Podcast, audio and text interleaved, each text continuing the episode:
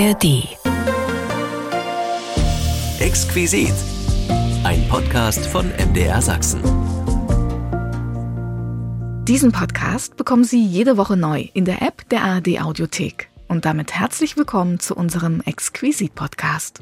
Einen Moment bitte, Sie werden platziert. Das haben Sie schon ewig nicht mehr gehört. Das ist gut möglich, aber damals war das oft gang und gäbe, wenn man in die Gaststätte ging. Und genau das schauen wir uns heute an. Die Restaurants in der DDR sind unser Thema im heutigen Podcast. Von HO bis Mitropa, von der Bräulerbar bis zum feinen Messerestaurant begucken wir die Lokale der Republik.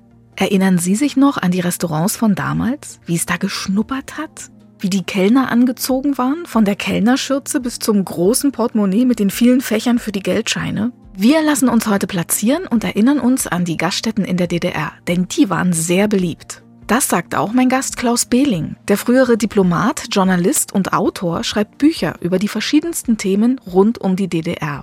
Sie war vor allen Dingen deshalb beliebt, weil sich alle Leute das leisten konnten. Man musste in keiner Gaststätte befürchten, äh, am Ende dort eine Rechnung präsentiert zu bekommen, über die man erschrak. Also man wusste so ungefähr schon, was einen dort erwartet. Und selbst in der Spitzengastronomie, in den Inderhotels, da konnten sie mit vier Personen für 60 Mark, konnten sie anständig vernünftig essen. Das ist ein Grund. Es war eben sehr beliebt. Der zweite Grund ist, im Laufe der Jahre stieg die Kaufkraft der Leute. Also sie wollten auch gerne ihr Geld ausgeben, die wollten ihre Freizeit so verbringen, äh, dass sie eben auch essen gehen konnten und ähnliches. Und damit verlängerten sich auch oftmals die Schlangen an den Gaststätten. Also ich äh, habe das erlebt an der Ostsee zum Beispiel, wurde die Gaststätte um, um 13 Uhr geöffnet, ab 11 Uhr standen dort äh, Leute in der Schlange an, ohne zu murren, muss man dazu sagen. Sie waren einfach daran gewöhnt. Anstehen für Goldbräuler und Co. Wir begucken heute die Restaurants in der DDR. Und wenn Sie Fragen oder Anregungen haben, schreiben Sie uns gern eine Mail an exquisit.mdr.de. Ich bin Imme Tröger und jetzt freue ich mich auf den Restaurantbesuch mit Ihnen. Leisten konnte es sich jeder und lecker war es auch. Deshalb waren sie wohl auch so beliebt.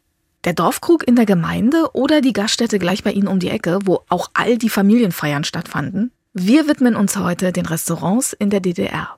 Aber Ausgehen im Osten? Spontanaktion oder abenteuerliches Unterfangen? Wie lief das mit der Gastronomie in der DDR?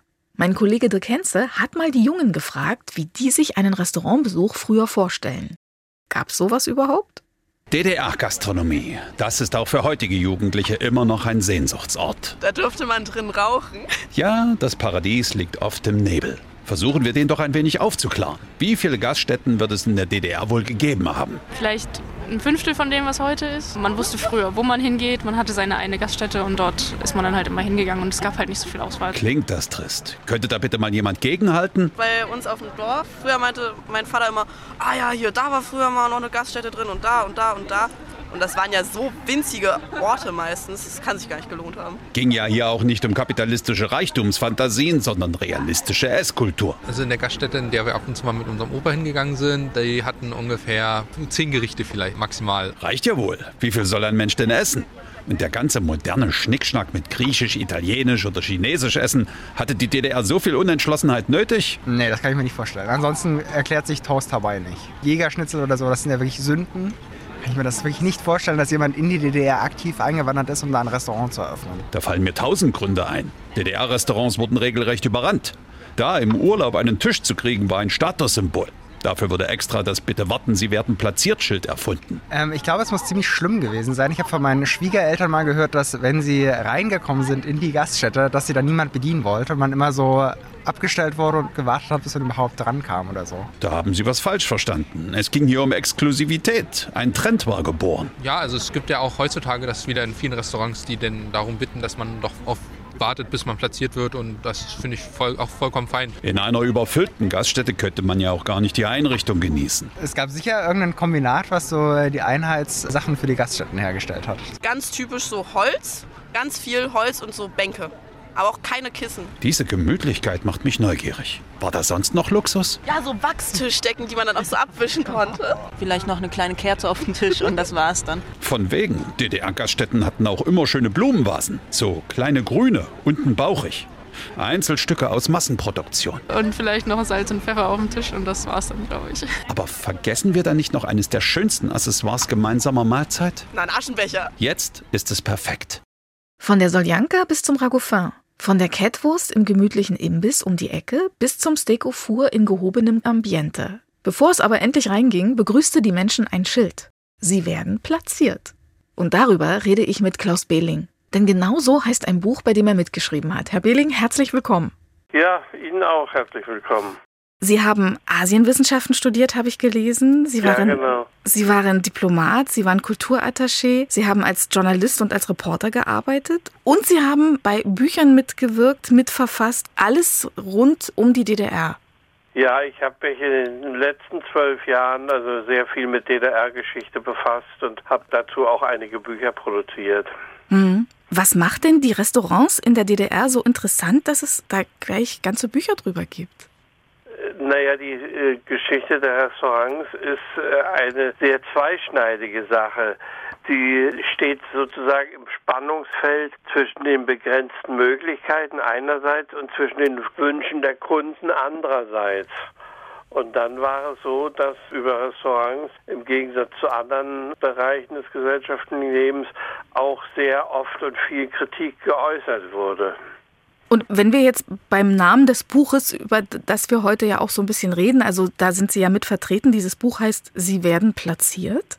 Ja, sie werden platziert, ist äh, sozusagen ein Sinnspruch für die DDR-Gastronomie, der in den 70er Jahren dann aufkam, eigentlich in der guten Absicht, die äh, Restaurants etwas äh, besser auszulasten und zu entlasten. Zuvor war es durchaus möglich, wenn sie dann noch gegessen haben, dass da schon der Nächste bei ihnen am Stuhl rüttelte. Das sollte damit verhindert werden. Bloß geworden ist es in großen Teilen dann zu einer Reglementierungsmaßnahme, unter der die Kunden oder die Gäste dann auch sehr zu leiden hatten. Die mussten sich da dann eben anstellen und auch mal warten längere Zeit, selbst wenn viele Tische frei waren und da stand dann eben einfach reserviert drauf. Das war genau nämlich auch diese Frage, warum überhaupt platziert wurde, wie es dazu kam. Das haben wir jetzt gerade schon ganz wunderbar gehört. Also gute Absicht, Umsetzung manchmal noch ein bisschen mangelhaft. Gute Absicht zum einen, aber leider kein schlechtes Ergebnis und das resultierte vor allen Dingen daraus, dass es viel zu wenige Gaststätten in der DDR gab. Es äh, wurden zwar in Neubaugebieten auch Gaststätten gebaut, in Urlaubsgebieten, aber das reichte also äh, über die Jahre nicht aus. Also es war zum Beispiel so, dass in den 70er Jahren in Chemnitz, damals Karl-Marx-Stadt, kamen auf 1000 Einwohner etwa 80 Plätze in Restaurants und Cafés. Da kann man sich vorstellen, das ist nun nicht sehr reichlich. Das stimmt. War das denn in jedem Restaurant so? Wurde man wirklich in jedem Restaurant platziert? Nein, das war natürlich nicht in jedem Restaurant so. Es gab Restaurants und Gaststätten verschiedener Preisstufen. Das ging von 1 bis 3. 1 war das unterste, 3 war dann etwas gehoben. Es gab dann auch noch äh, Sonderpreisstufen, so, so zum Beispiel in Leipzig bei der Messe und in äh, besonders beliebten Häusern gab es das. Aber im Regelfall war es die Preisstufe 1 bis 3 und das Platzieren äh, ging einher mit der höheren Preisstufe. Also in der Preisstufe 3 war das dann schon durchaus üblich.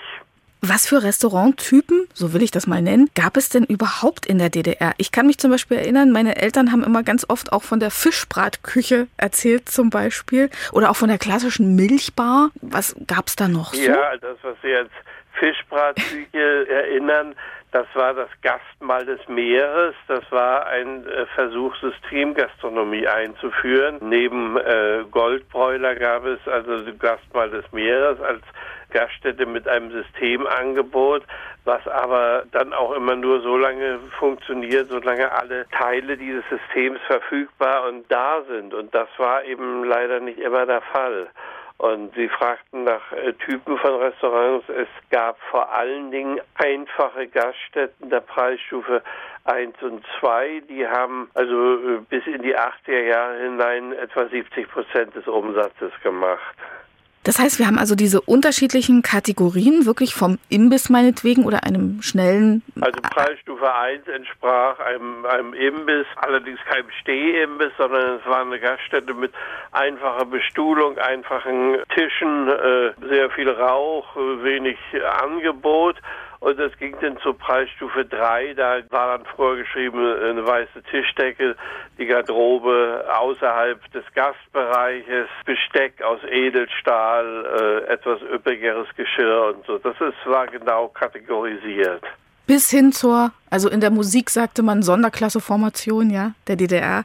Also bis Stufe 5 haben wir schon gehört, Messe Leipzig. Ja, es gab mhm. diese Sonderklasse und es gab auch in einzelnen Fällen S plus 100, also nochmal eine Verdopplung.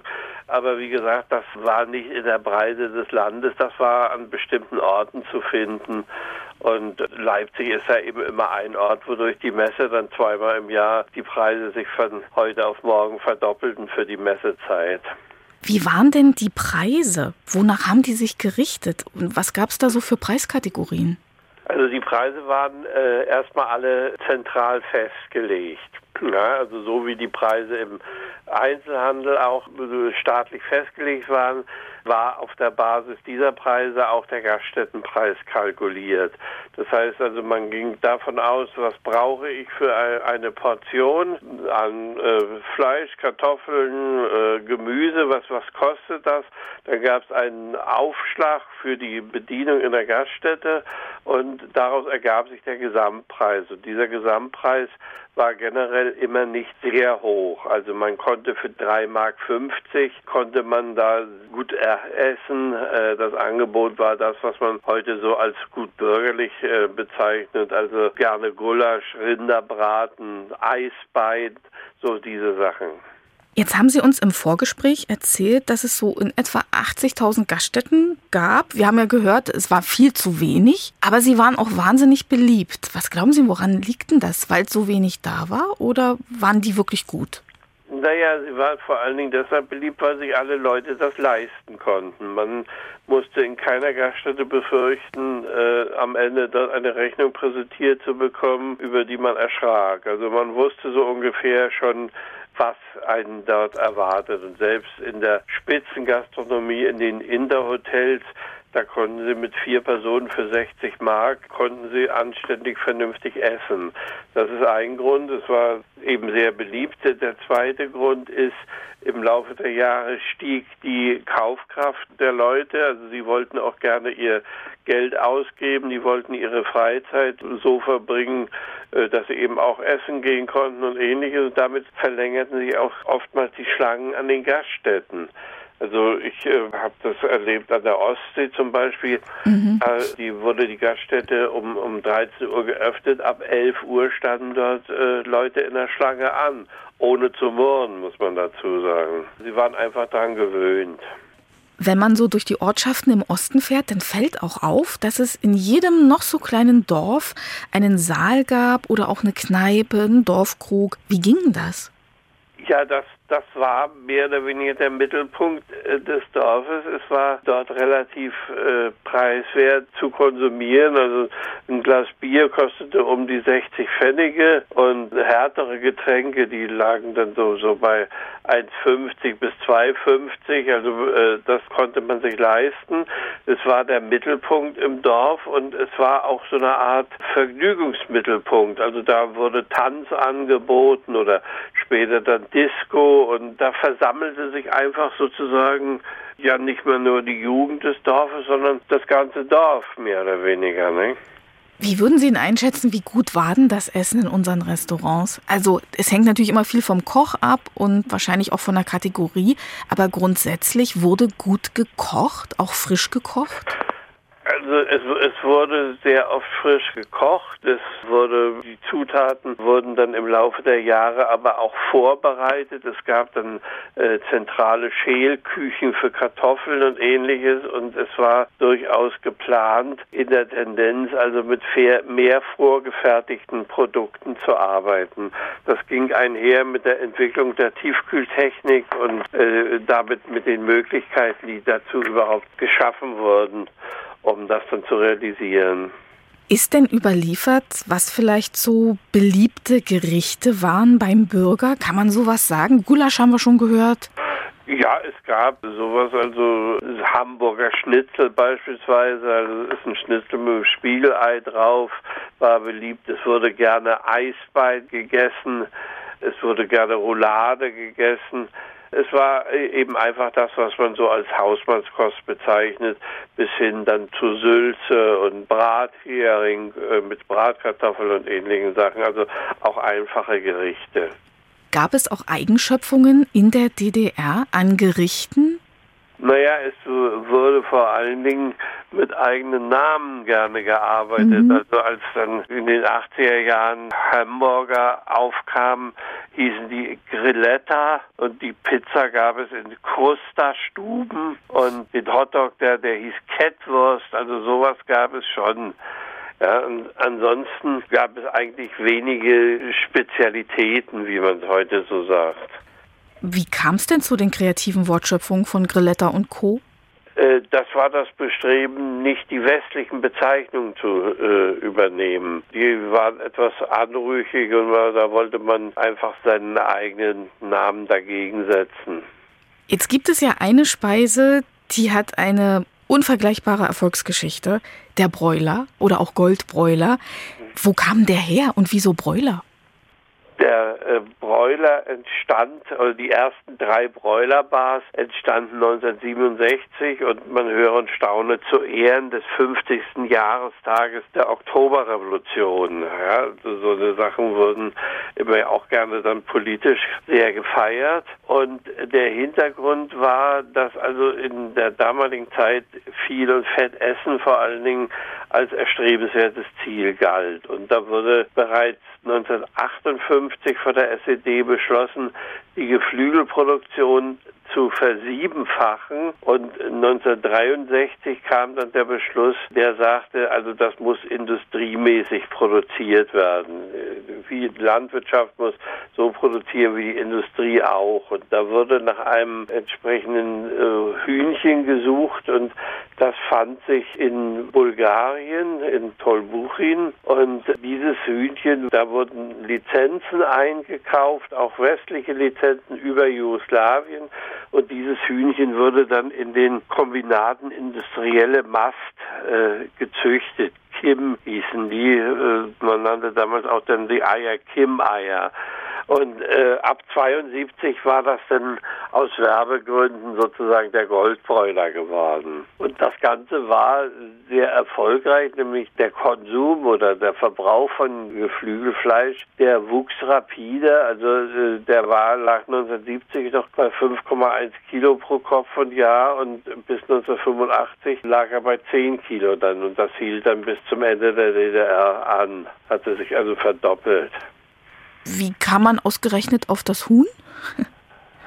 Das war ein Huhn, was schnell fett zu füttern ist. Ja, das ist ein, in der Fachsprache heißt es, das ist ein, ein gegrilltes Hähnchen mit leicht biegsamem Brustfortsatz. Das war ein Huhn, das innerhalb von zehn Wochen auf 1,5 Kilo gemästet werden konnte. Und das, das war das Ausschlaggebende. Und für dieses Huhn suchte man natürlich nur einen Namen. Und in diesem Fall, Ausnahme, fand man dann also diesen Bezug zum Englischen to broil, was also nichts anderes heißt wie braten und grillen, mhm. und nannte das dann Bräuler. Wie war denn das mit dem Trinkgeld in der DDR? Gab man Trinkgeld? Trinkgeld wurde gegeben, aber sehr bescheiden eigentlich. Und also meistens wurde äh, die, die Summe aufgerundet auf den nächsten glatten Marktbetrag und das war's dann schon. Und es gab aber auch mal eine Zeit, da war das Trinkgeld gar nicht beliebt. Da gab es Aufdrucke auf den Speisekarten, äh, da stand dann unser Personal erhält ausreichende Gehälter und äh, also da war das Trinkgeld etwas verrufen, aber das verschwand sehr schnell wieder weil eben das Trinkgeld auch für die Kellnerinnen und Kellner eine ganz äh, beträchtliche Einnahme darstellte. Da macht es nicht die Höhe, sondern die Menge dann eben einfach aus. Gab es eigentlich auch ausländische Restaurants? Ja, es gab Restaurants. Also zum Beispiel in äh, Ostberlin gab es ein Restaurant Bukarest und in, in Bukarest dann ein Restaurant Berlin und es gab in, in Potsdam hier zum Beispiel das Restaurant Minsk, heute eine Kunstausstellung. Das waren dann so, so Städtepartnerschaften und da wurde dann also äh, die Ausstattung des Restaurants ausgetauscht mit der entsprechenden Stadt, dass das auch ein bisschen authentisch wirkte dann. Und wissen Sie, welche Nationen vielleicht auch dann vertreten sind? Also haben wir auch chinesische Restaurants gehabt oder hm, vielleicht was? Ja, es gab ein, ein erstes chinesisches Restaurant im Palasthotel. Das hieß Jade. Das war also sehr umfänglich ausgestattet. Da war sogar der Herd aus Peking importiert worden. Äh, und äh, dieses Restaurant erfreute sich auch höchster Beliebtheit, aber das führte dazu, dass innerhalb kürzester Zeit längste Wartezeiten zu absolvieren waren. Das äh, ging dann also bis zu einem Jahr, wo man sich vorher anmelden musste. Hätte denn jetzt jeder, der meinetwegen jetzt eine Kneipe hat und der sagt sich, oh Mensch, das läuft ganz gut da mit dem China-Restaurant, ich mache das auch, hätte der das einfach so umsetzen können oder musste man da auch was beantragen, genehmigen, gab es da Vorgaben? Äh, naja, die Umsetzung war vor allen Dingen beeinflusst durch die Produkte, die man bekam. Also äh, es gab in keiner Kaufhandel der DDR Bambus zu kaufen oder Sojasprossen oder Reisnudeln, was es mhm. äh, so braucht. Deswegen verbot sich das schon von selbst zu sagen, also ich habe jetzt die gute Idee, ich mache jetzt ein chinesisches Restaurant auf. In der Regel also äh, bekam man einfach nicht die Sachen, die dazu nötig sind, um zu kochen. Das ging über die getrockneten Pilze und es gibt ja so ein paar Grundkomponenten und die waren einfach nicht verfügbar.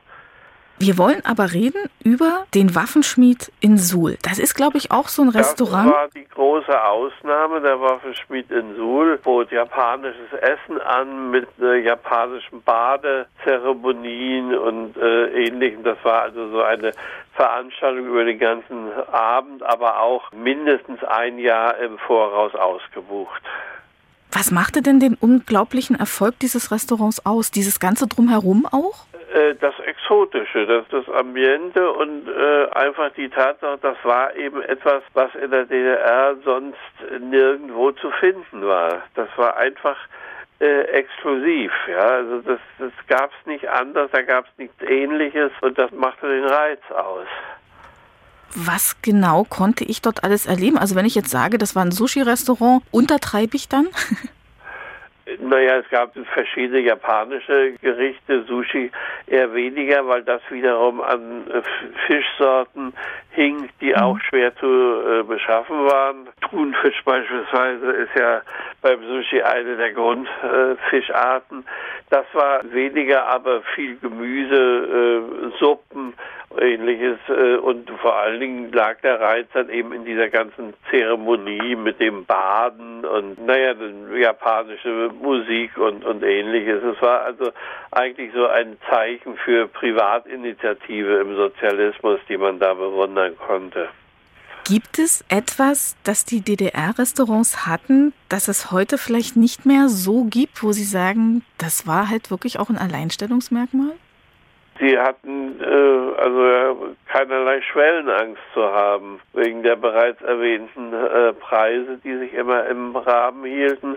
Es äh, war also durchaus üblich, zu Feierlichkeiten von der Jugendweihe bis zur Hochzeit, Silberhochzeit, ins Restaurant zu gehen, sich natürlich rechtzeitig anzumelden vorher und so weiter. Und das war sehr üblich, ohne dass es eben äh, finanziell so dramatisch war, wie es heute manchmal sein kann. Äh, das heißt, die DDR-Restaurants hatten als äh, Alleinstellungsmerkmal, dass das alle Leute dort ohne Angesicht von Verdienst und Geldbesitz dort sie auch besuchen konnten. Ihr Fazit so nach all Ihren Recherchen über die Restaurants, Gastronomie allgemein in der DDR? Wie würden Sie ihn sagen? Wo landen wir denn da? Naja, Gastronomie ist eigentlich ja ein Gebiet, äh, das lebt vom Engagement äh, der Menschen, die dort arbeiten. Und das war auch in der DDR nicht anders. Es gab da sehr viele fleißige Menschen, die sehr viel gearbeitet haben. Man muss ja daran denken, äh, es sind ungünstige Arbeitszeiten, es waren ungünstige Arbeitsbedingungen. Die Kneipen waren äh, verräuchert, die, Gas die Restaurants auch. Also es war überhaupt kein Problem. Da beim Essen, dass der, am Nebentisch oder am gleichen Tisch platzierte, äh, da rauchte und der andere aß und so weiter. Also das sind die Dinge gewesen, die man da immer nennen muss. Ja? Und diese Verantwortung und die Möglichkeiten, selbst was zu machen, die waren eben einfach begrenzt. Und diese Begrenzung übertrugen sich dann auf die gesamte Gastronomie. Grundsätzlich waren wir aber ganz gut aufgestellt, habe ich das Gefühl. Vielleicht nicht von der Vielzahl, also von der Anzahl her, aber durch die Beliebtheit bei den Menschen dann doch eine durchaus schöne Erinnerung auch für also für die Leute, mit denen man dann heute spricht, äh, zu ihren Erinnerungen war es immer ein schönes Ereignis essen zu gehen. Es war immer äh, was Besonderes, also was Besonderes in dem Sinne, dass es etwas war, was man nicht ständig machen konnte und äh, machen wollte. Also da sind die Erinnerungen durchaus positiv. Das ist so wie mit allem im Leben. Das Schlechte vergisst man und das Gute behält man im, im Kopf, in der Erinnerung. Man muss schon immer sagen, dass da verdammt viele Leute sich viele Mühe gegeben haben. Ja, also das, äh, da lege ich eigentlich immer Wert drauf das auch ein bisschen anzuerkennen, das fällt immer gerne unter den Tisch. Also es war so einer der Bereiche, wo wirklich äh, viel gearbeitet wurde, viel, ja, es ging auch nicht immer ganz ehrlich zu, das kann man auch sagen. Aber äh, es wurde schon viel getan und das ist eigentlich immer ganz angebracht, das auch nochmal zu betonen. Das finde ich ganz toll, dass Sie das ansprechen und dass Sie da so viel Wertschätzung auch äußern. Das gefällt mir sehr, sehr gut. Vielen, vielen Dank, Herr Behling. Danke sehr für Ihre Zeit, aber auch für die schönen Geschichten, für die spannenden Informationen und für so einen schönen Restaurantbesuch hier einmal quer durch die Republik. vielen Dank. Ja, ich danke Ihnen. Erinnerungen an die Restaurants in der DDR. Ich habe heute für Sie reserviert im Restaurant Ihres Vertrauens. Denn die Restaurants sind unser Thema heute. Erschwinglich für jedermann und von guter Qualität. Und manchmal auch ein guter Reisebegleiter. Denn wenn Sie früher auf Reisen waren, dann war die Mitropa auch nicht weit entfernt. Weil es sie nicht nur im Zug oder am Bahnhof gab. Vom Speisewagen im Zug über die Bahnhofsgaststätte und die Autobahnraststätte bis hin zum Schiffrestaurant war sie breit aufgestellt. Die Mitropa, ihr guter Freund auf Reisen. Darüber spreche ich mit Klaus Hofmann. Der Freitaler hat viele Jahre bei der Mitropa gearbeitet. Herzlich willkommen, Herr Hofmann. Ich bedanke mich. Ich freue mich, dass Sie da sind und dass wir über die Mitropa reden wollen. Was macht Sie denn zum Auskenner für die Mitropa? Was verbindet Sie mit Mitropa? Ja, ich habe ja viele Arbeitsstellen bei der Mitropa gehabt. Begonnen habe ich als Ungelernter und habe dann in der Folge, habe ich dank der Mitropa, konnte ich dann den Kellner absolvieren, den Gaststättenleiter und dann am Ende den Serviermeister.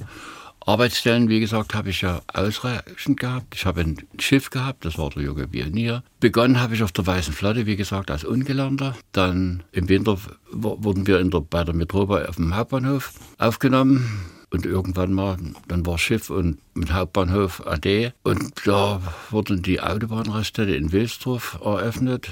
Und da wurde ich dann angesprochen, da habe ich mit Freunden dann halt dort in der Preisstufe 4 war das ja, habe ich dort eben begonnen als Lehrausbilder, Lehrfacharbeiter, Lehrausbilder, Serviermeister.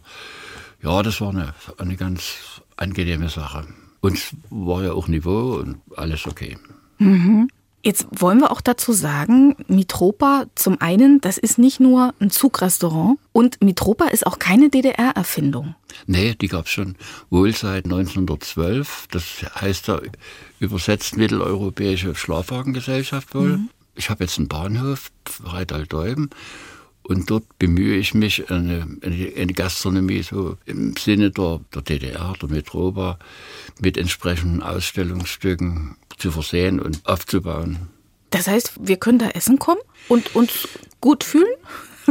Oder ist es ein also Anschauungsstück? Mit Bestimmtheit jetzt Es wird jetzt wieder eröffnet. Es war jetzt lange Zeit Testzentrum in den Räumlichkeiten. Und ich hoffe und denke, dass es in Kürze einen Bewerber habe ich schon, der dann so im Sinne der Metropole oder der DDR offensichtlich Ausstellungsstücke. Ich bin ja nur ein bisschen mit der Gastronomie behaftet. Da habe ich eben durch die meine jetzige Tätigkeit als Haushaltauflöser oder Umzugsunternehmen habe ich gesammelt seit der Wende eben Weinflaschen aus DDR-Zeit mit schönem Etikett oder, oder Likör oder Schnäpse oder was auch immer oder Atta oder, oder ich weiß nicht, oder Messewenne die habe ich so alle drapiert auf so ringsrum um die Wände mit auf solche Regale gestellt und hoffe, dass die Gäste auch da vielleicht zurückdenken oder sich vielleicht der angenehmen Dinge erinnern. Erinnern, ja. Und jetzt haben wir auch schon gehört vom Schiff, also Mitropa gab es ja auch in der Schifffahrt. Ja. Ne? Also wir haben quasi bewegliche Gastronomie gehabt auf Schiffen, äh, in Zügen. Und wir hatten aber auch Festgastronomie. Ja, das waren meist, meist Bahnhofsgaststätten. Mhm. Fahrbetrieb, das war wieder was auch Mitropa. Oder eben die Elbschifffahrt, die war eingebunden in die, in die Mitropa. Wie war denn so das Dasein in der DDR? Also ich sag das, ich nenne das jetzt mal Dasein. Wie wurde die Mitropa geführt? Wer ist da der Verantwortliche? Ähm, wir haben schon gehört, man konnte sich ja auch dort weiterentwickeln. Sie haben viele Stufen dort auch absolviert. Wie dürfen wir uns denn Mitropa in der DDR überhaupt vorstellen? Mit Blick auf Gastronomie vorrangig? Ja, das war, die wurden ja eingestuft in Preisklassen. Also ich habe zuletzt in der Preisstufe 4 gearbeitet. Das waren dann eben ein wenig erhöhtere Preise als in der Preisstufe 2 oder 3. Wie der neueste der Bahnhof hat vielleicht die 3 gehabt oder die 2. Und es war in der höheren Preisklasse herrschte eben ein gewisses Niveau. Oder wurde eben vielleicht von links vorgelegt oder heutzutage braucht man ja in der Gaststätte, kann man ein hübsches junges Mädel sein, ein bisschen naiv. Da kommt man gut unter. Das war damals eben nicht. Da musste man schon eine gewisse Qualifizierung haben. Oder wenn ich mich so entsinne, wir haben Zeitungsschau haben wir veranstaltet oder ich. Oder wir haben aus Knigge bezogen auf die Gastronomie nahegebracht, dass man eben bei einer steilen Treppe nie, nie hinter der Frau läuft zum Beispiel oder wer zuerst die Räumlichkeiten verlässt. Gut, das war eben gang und gäbe, dass man da ein bisschen Fleisch, ein bisschen Kultur in die, in die Schoße brachte. Aber es gab einen Verantwortlichen auch, der dann dort der Leiter war? Das, ja, das war zum mhm. Beispiel in der Raststätte, das war der Raststättenleiter. Der war für alles verantwortlich und dann wurde die Verantwortlichkeit wurde eben abgegeben an Brigadeleiter oder an Oberkellner, was auch immer. Und da hat man dann in, in seinem Sinne gehandelt. Jetzt haben wir schon gehört, also Oberkellner, ähm, Sie haben unterschiedliche auch Weiterbildungen absolviert in ja. der Mitropa. Das heißt, Mitropa hat auch ausgebildet? Mitropa hat ausgebildet, ja. Ich wurde Dozent, ist vielleicht ein bisschen hochgegriffen, aber ich hatte Unterricht, habe Unterricht gegeben. In, in Meißen war das damals, dann war eben eine Etage ausgerüstet für Lehrlinge, die man da eben in bestimmten Fachrichtungen unterrichtete, also Getränkelehre oder Servicetechnik. So war das. Welche Mitarbeiter gab es denn bei der Mitropa? Welche Berufsgruppen finden wir denn oder haben wir gefunden zu DDR-Zeiten? Zumindest musste man die Mittelschule abgelegt haben. Und es gab auch Oberschüler oder Oberschülerinnen. Es waren auch viele weibliche Kräfte da. Koch konnte man lernen, Kellner, Serviererin oder Kellnerin. Mhm. In erster Linie verbinden, glaube ich, Menschen die Mitropa mit dem Speisewagen im Zug. Mhm. Ja, selbst aber auch auf dem Schiff, es ist ja beweglich. Wo kommt denn da das Essen her? Im Zug wird ja nicht gekocht, ne? Zum Beispiel auf dem Schiff, dann wurde das Essen auf dem Schiff hergerichtet. Das wurde nie, da wurde man nie beliefert, sondern man kochte vor Ort. Und das war ja auch bei, auf dem Hauptbahnhof oder in Wilsdorf, wurde vor Ort gekocht und das Essen verabreicht. Das heißt wirklich auch frische Kost? Frische Kost, ja. Und es waren tolle Preise. Ne? So im Nachhinein für ein eine Roulade 2,90 oder Gulasch 2,90, Rumpsteak oder Filetsteak. Das war, kam vielleicht 4 Euro oder 4,50 Euro, Kassler 3,80. Also es waren, ja, es war eben angepasst, die Preise. Also die hätten ja die heutigen Preise, hätten ja gar nicht zum Tragen kommen können. Gab es bestimmte Speisen oder auch Getränke, die man vielleicht nur in der Mitropa bekam? Nee, das im, zum Preisunterschied gab es eigentlich auch, wurde auch alles in den anderen Gaststätten angeboten. Jetzt habe ich, wenn ich an Mitropa denke, auch Bilder im Kopf von Besteck zum Beispiel, wo der Schriftzug aufgedruckt ist oder das M zumindest. Ja, es gab also auch eigenes Geschirr. Wir haben Tassen, Teller, die nur extra dafür hergestellt wurden. Ja, und das ist heutzutage Engpass und kostet wahnsinnig viel Geld. Also ich habe es mal auf dem Flohmarkt, hatte ich mich mal interessiert für Fischbesteck. Da wollte der für das Fischbesteck 20 Euro. Also, und da war eben das ovale Zeichen mit dem M drin. In Wilsdorf gab es eben so blau umrandetes Geschirr und ansonsten gab es grünes und vielleicht in den Uhrzeiten habe ich auch schon so rotes gesehen. Aber es gibt kaum noch etwas. Das ist alles, so wie ich mir sagen lassen habe, in, in der Autobahnraststätte und Achterwende. Da haben die einen Container angefahren und haben das alles reingeklappt. Das ist traurig. Wissen Sie, wo das damals hergestellt wurde? Gab es da vielleicht auch eine eigene Fabrik für Mitropa-Geschirr? Ach, das glaube ich nicht. Nee? Aber meines Erachtens hat es wohl Carla, Carla hat mhm. es so in Thüringen, mhm. hat es wohl produziert. Gibt es irgendwas, was wir noch über Mitropa wissen sollten, wo ich jetzt vielleicht gar nicht hingedacht habe, wo man sagt, Mensch, das ist eine spannende Geschichte? Irgendetwas, wo man sagt, das war so typisch Mitropa auch? Da kann ich mich bloß an, dass, dass sie ähm, nach Umsatz bezahlt wurden. Also konnte man, wenn man viel Umsatz erbrachte, da konnte man eben halt ein bisschen mehr verdienen als wie in den HO-Gaststätten oder Konsumgaststätten. Jetzt haben Sie ja so viele Jahre bei der Mitropa gearbeitet. Ich denke mal, da gibt es bestimmt eine Menge Geschichten, die man erlebt. Können Sie sich an sowas erinnern? Gerade auf dem Bahnhof, das gab es Zechbrille. Und dann ist man, hat man, ist man auf die Abfahrts, Abfahrtstafel gegangen und hat geguckt, wann fährt der nächste Zug. Und dann ist man nochmal durch den Zug gegangen, hat dann den, den Betreffenden dann noch herausholen können. Oder er gab mir dann eben halt Geld und ich sage, also hier im Zug wird, wird die gewechselt, kommen Sie bitte mit. Und ich gebe Ihnen das Restgeld eben dann in der Gaststätte zurück. Wenn man jetzt in Freital bei Ihnen auf dem Bahnhof vorbeischaut, Sie haben schon so ein bisschen erzählt, was findet man alles bei Ihnen? Also Sie sind wirklich auch mit Sammlerstücken versehen? Ja, auch viele Metrova-Stücke, Metrova-Tischdecken habe ich. Oder wenn man den Bahnhof drüben in Augenschein nimmt, da sieht man eben zwei große Tafeln von der Metrova. In Metrova-Schrift steht im Metrova Café Bistro da. Die DDR-Fahne hängt unweit. Und das wollen wir eben wieder beleben. Haben Sie schon eine Ahnung oder eine Idee, wann das wieder losgehen kann? Ich hoffe, das wollte sich diesen Monat jemand melden. Da hat es sich schon vor dem Testzentrum gemeldet. Da könnte es dann schon, gerade jetzt in, in, zu der wärmen, wärmeren Jahreszeit, denkt man schon, dass es da eher zum Laufen käme als vielleicht im Winter. Wir haben ja auch Freiplätze, Innenplätze, Außenplätze, je 20. Ja, Hofmann, dann lassen Sie uns wissen, wenn es losgeht und wenn wir lecker Softeis aus der Eismaschine verkosten können. Gerne, ja. ja. Dann danke ich Ihnen Jawohl. ganz sehr, dass Sie heute bei uns waren und ja. für die tollen Einblicke. Vielen, vielen Dank. Ja, bitte, bitte. Das war unser Exquisit-Podcast zum Thema Restaurants in der DDR. Vielen Dank, dass Sie uns gelauscht haben. Den nächsten Podcast gibt es in einer Woche und jederzeit auch in der App der ARD Audiothek. Da finden Sie auch gleich noch mehr leckere Geschichten im MDR Sachsenradio Podcast Marius Genüsse. Und wenn Sie Fragen oder Anregungen haben, schreiben Sie uns gern eine Mail an exquisit.mdr.de. Exquisit, ein Podcast von MDR Sachsen.